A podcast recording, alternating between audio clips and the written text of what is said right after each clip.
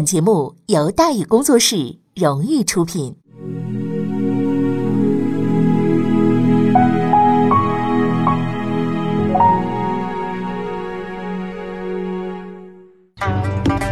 说书唱戏劝人方，三条大道走中央，善恶到头终有报，人间正道是沧桑。给您续上一杯茶，我慢慢的说，您细细的品。听大宇话说。明朝除了咱们广播直播以外啊，我们还在喜马拉雅独家网络发布。各位呢，可以登录喜马拉雅手机和电脑客户端，搜索“大禹茶馆”，选择收听。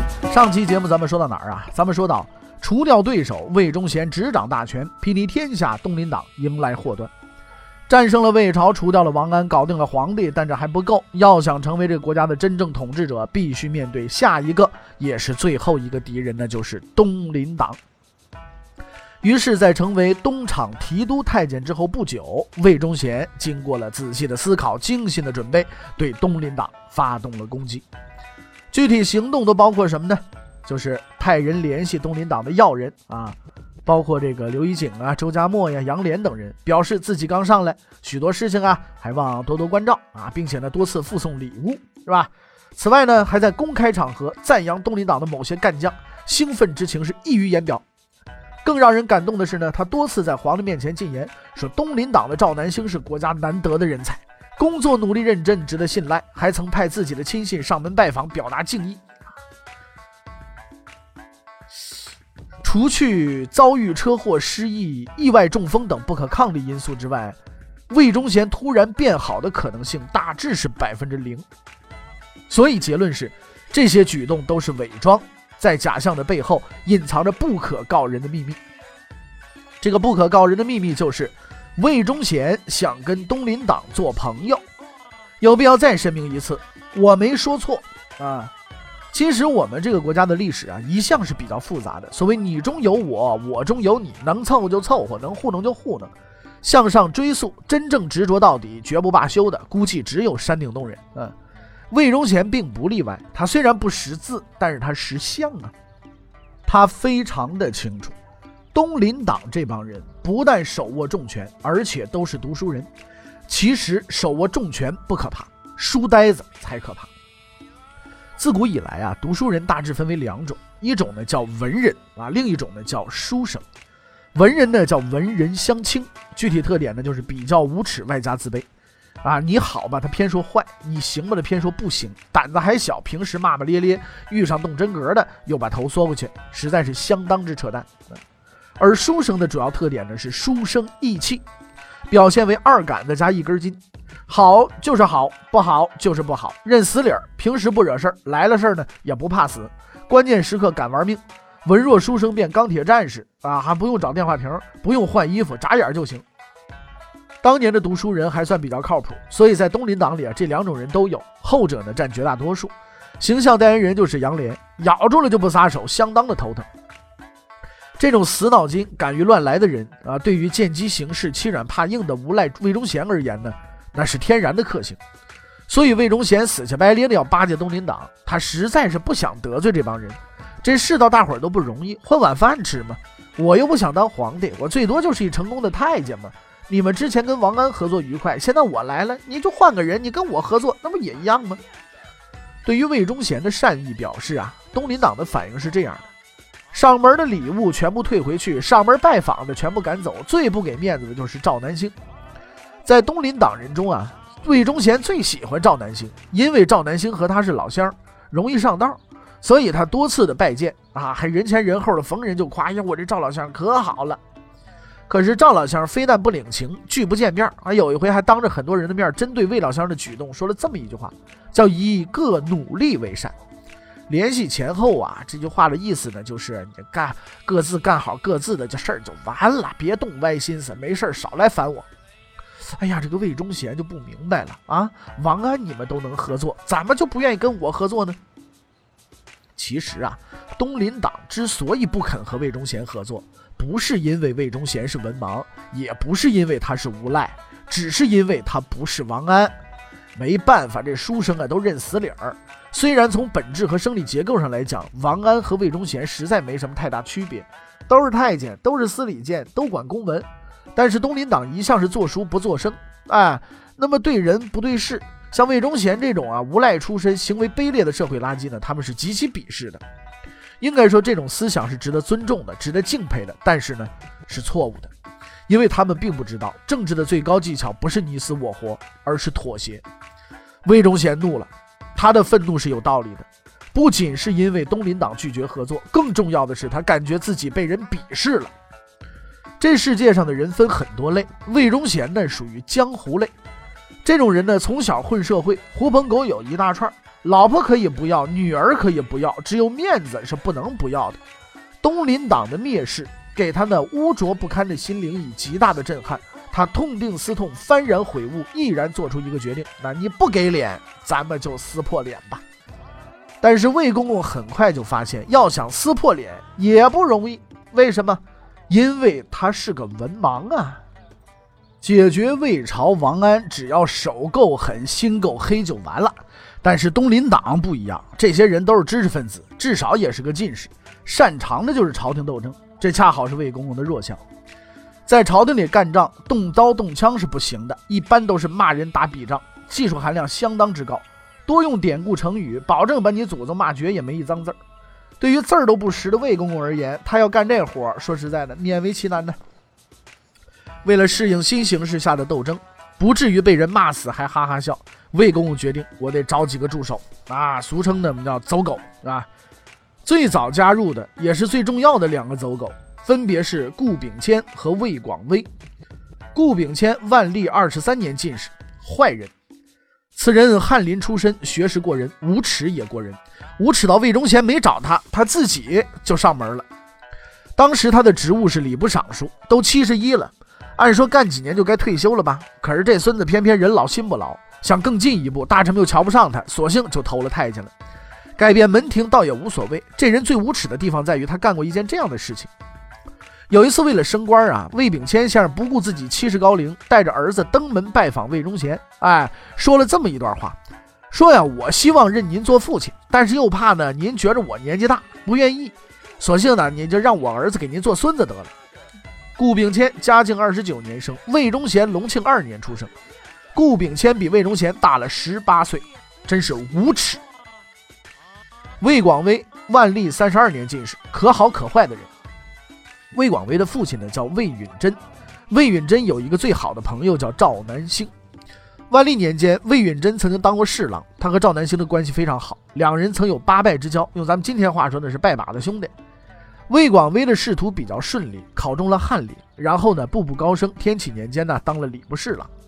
按说这个速度不算慢了，可是魏先生呢是个十分有上进心的人，为了实现跨越性发展，他找到了魏忠贤。那魏公公自然求之不得呀。经过两年，就给他提了级别，哎，从副部长升到部长，并让他进入内阁，当上了大学士。值得表扬的是呢，魏广微同志有了新朋友，也不忘老朋友。上任之后，第一件事就是去拜会父亲当年的老战友赵南星。但是赵南星没见他，让他滚蛋的同时呢，送了他四个字叫“健全无子”。魏广微的父亲魏允贞字健全，这是一句相当狠毒的话。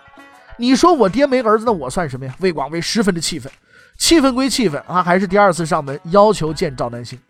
赵南星还是没见他。接下来，魏广微做了一个出人意料的举动，他又去了。魏先生不愧为名门之后，涵养是真好。当年刘备请诸葛亮出山卖命，也就三回。魏广微不要赵大人卖命，就请他吃上一顿饭，完了之后呢，聊聊天就完。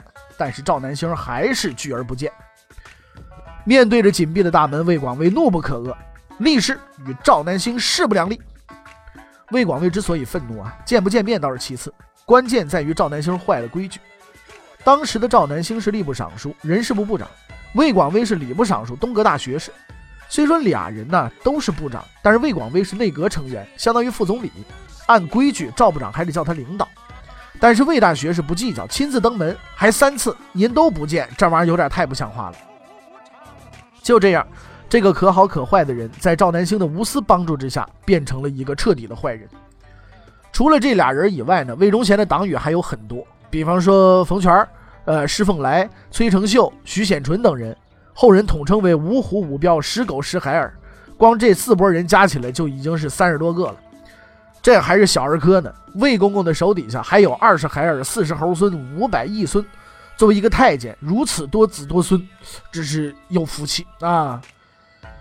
呃，其实呢，我们也曾经打算呐，这个帮这帮个太监子孙们亮亮相啊，呃，搞个简介呀什么的，起码列个名嘛，对不对？但是看到五百亿孙这类的字眼的时候，说实在的，我们得说一期节目都说不完，对吧？我们还是算了吧。其实东林党在拉山头、搞团体等方面也很有水平，可是和魏公公比起来，那差远了。因为东林党的入伙标准极其高，而且渠道有限，要么是同乡，要么就同事。啊，要么是做主啊，要除个别的特长者以外啊，必须是高级知识分子，还得呀身家清白，没有案底儿，是吧？而魏公公呢这边开放的多，本来就是无赖文盲嘛，还兼职人贩子，是不是？找个比他素质还低的人呢是比较难的，所以他收人的时候啊，非常注意团结。所谓英雄莫问出处，富贵不思来由，阿猫阿狗无所谓，能干活就得。他手底下这帮人也相当的知趣啊，纷纷用什么虎了、彪了、狗了、猴了自居。哎，甭管是何禽兽，反正都不是人类。这帮的妖魔鬼怪构成很复杂，有太监，有特务，有六部官员，有地方官员，有武将，反正涉及各个阶层、各个行业，百花齐放，百家争鸣。虽然他们来自不同领域，但有一点是相同的，他们都是经过精心的挑选、纯度极高的人渣。比如前面提到那四位仁兄就很有代表性啊。崔成秀原本呢是一个贪污犯，收了人家钱，被检举丢了官，这奔了魏公公了。施凤来呢混迹朝廷十来年，毫无工作能力，唯一的长处是替人写碑文。徐显纯呢武进士出身，锦衣卫首领，残忍至极，喜欢刑讯逼供，并且有独特习惯，就是杀死犯人之后将其这个喉骨挑出作为凭证或做纪念。但是相对而言，以上三位还不够份儿。要论王八蛋程度，还是冯全先生技高一筹。这位仁兄全靠贪污起家，并且主动承担陷害杨涟、左光斗等人的任务。恐坏事干得不够多，更让人称奇的是，后来这人还主动投降了清朝，成为了不知名的汉奸。短短一生之后，竟然能集贪官、阉党、汉奸于一体，如此的无耻，如此的无格。说的是禽兽，那都是侮辱了禽兽。所以，综上所述，魏忠贤手底下这帮人在工作和生活当中都有着一个共同的特点，就是什么都干，就是不干好事儿；什么都要，就是不要脸。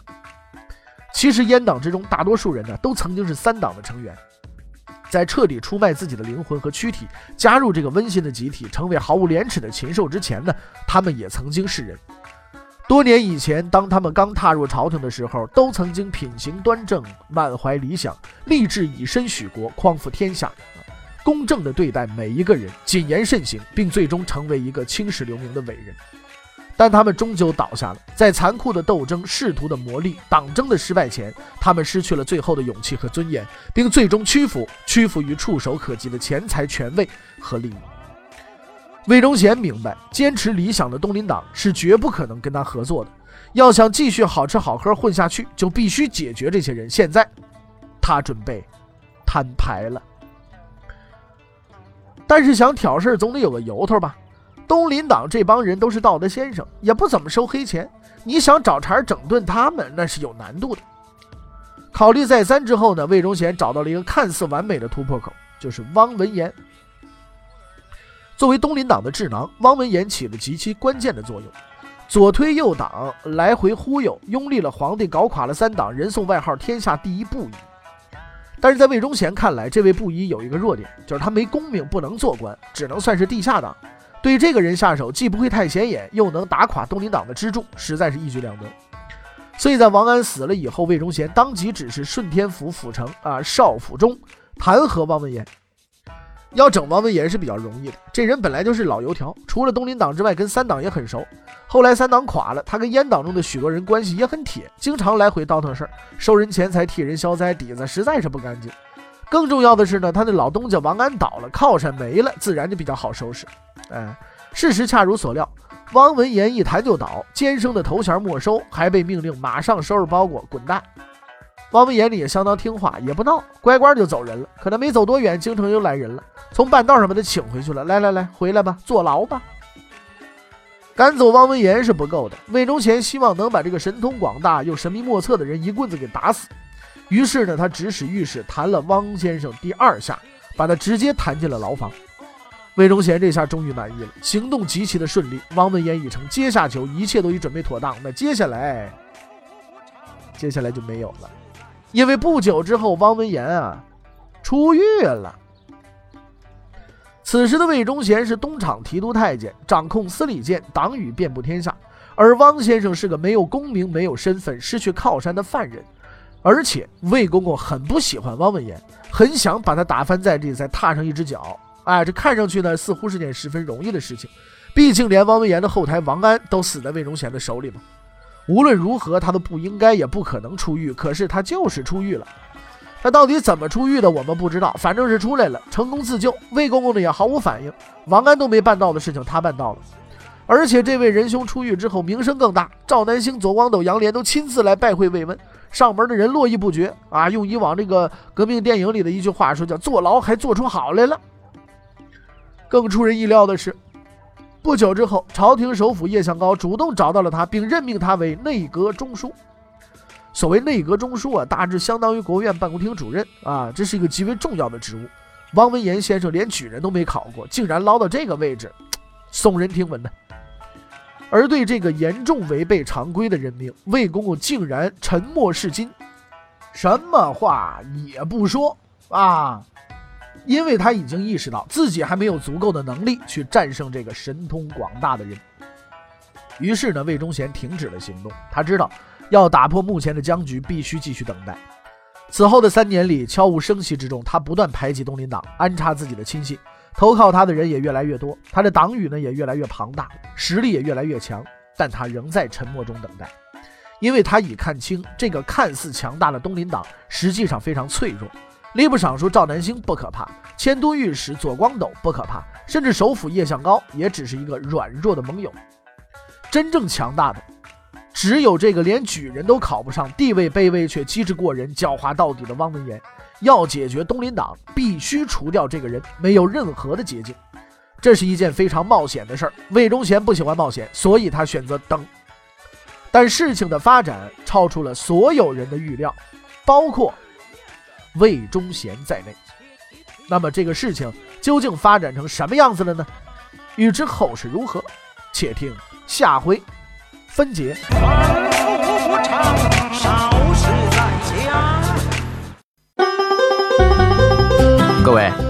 你想跟大禹交流吗？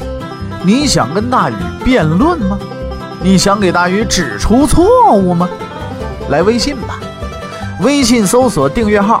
大禹茶馆，哎，就能实现了。记住啊，宇是宇宙的宇。